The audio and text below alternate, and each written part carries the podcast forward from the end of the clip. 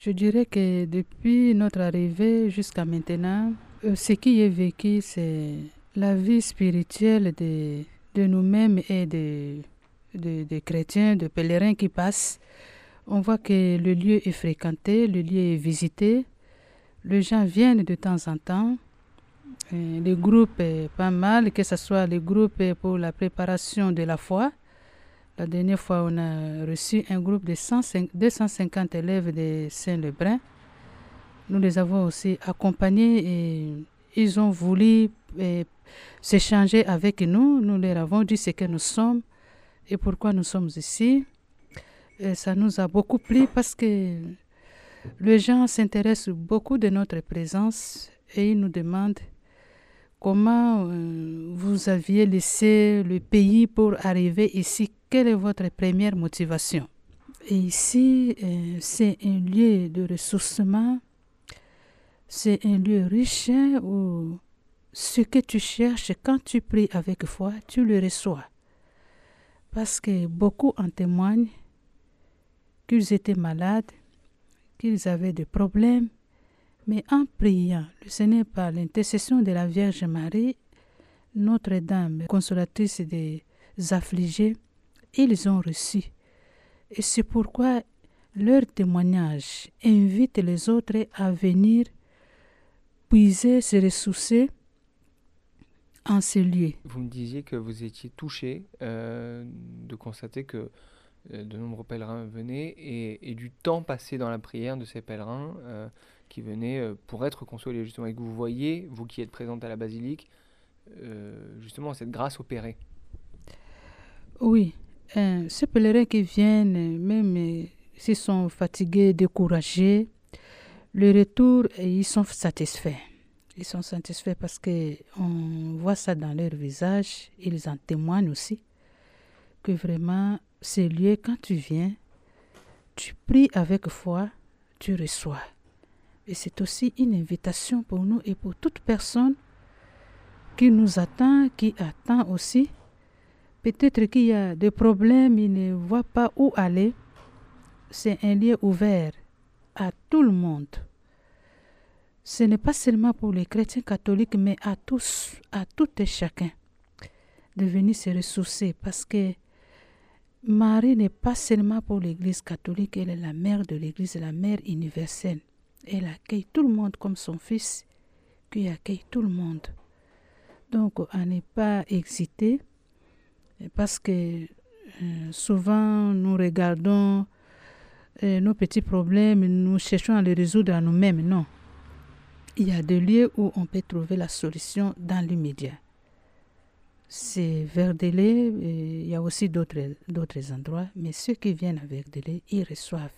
Ils sont consolés, ils sont satisfaits, ils rentrent vraiment dans la joie et leur peine est apaisée. Vous aviez aussi euh, le, vœu, quand vous êtes arrivé, de vous inscrire euh, dans une, au service de la vie paroissiale, de l'église présente à Verdelais. Euh, là, comment se passe votre quotidien et qu'est-ce que vous vivez avec cette communauté pour des temps de prière?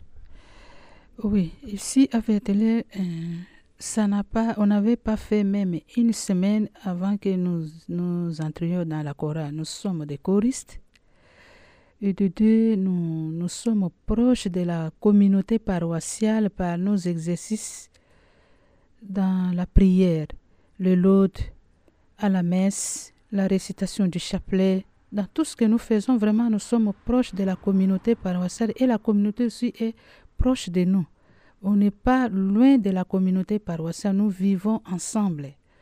Donc, euh, nous sommes unis dans cette communauté et la communauté est unie à nous parce que leur présence nous stimule, ça nous motive, ça nous encourage. Leur attention particulière, elle montre vraiment cette joie de notre présence ici, à ce lieu. Est-ce que vous pouvez nous, parler un peu, nous présenter les projets que vous avez euh, pour les mois qui viennent? Oui, pour le mois qui vient, le mois de janvier, comme le Saint-Père invite tout chrétien à la lecture de la parole de Dieu. Alors, le, mois de janvier 2020, à partir du 27 janvier, un lundi, nous commençons avec la lecture de la parole de Dieu de, du 7h à 18h. On a déjà lancé l'invitation, on continuera ce temps ici à inviter le chrétien à profiter de ce moment parce que nous avons compris qu'il y a une carence. Les, les gens n'arrivent pas à lire la parole de Dieu, ils ne se concentrent pas. il y a, beaucoup de personnes ne connaissent pas. Il faut vraiment quelqu'un, même nous-mêmes aussi, il y avait des gens pour nous apprendre, voilà comment on peut lire la parole de Dieu, la méditer, que la parole de Dieu devienne une nourriture, notre nourriture de tous les jours. Parce que avec la parole de Dieu, on résout beaucoup de problèmes et on trouve en même temps des solutions. Parce que la parole de Dieu est actuelle. Elle n'est pas passée, elle n'est ni présente. Donc, c'est de l'actualité. Tout problème, quand tu lis la parole de Dieu, tu as la réponse. Et ça, c'est une proposition qui va durer dans le temps oui, ça va durer si c'est deux ans comme le Saint-Père lui-même l'a lancé. Donc nous allons faire comme l'année de la miséricorde, procéder de cette manière-là pour... Euh, oui, oui, on invite tout le monde. Donc euh, on n'a pas à choisir qui. Chaque personne se sente libre pour venir à cette invitation à la lecture de la parole de Dieu chaque lundi de 17h à 18h. Ensemble, on va, nous allons chercher à construire notre Église et pourquoi pas notre société aussi, parce que nous sommes loin de Dieu. Il nous, il nous appelle à nous convertir pour écouter sa parole et changer de vie. C'est ça le souhait. Nous, pensons que les gens viendront plus nombreux euh, à se rencontrer dans, dans ces lieux chaque lundi pour écouter la parole de Dieu.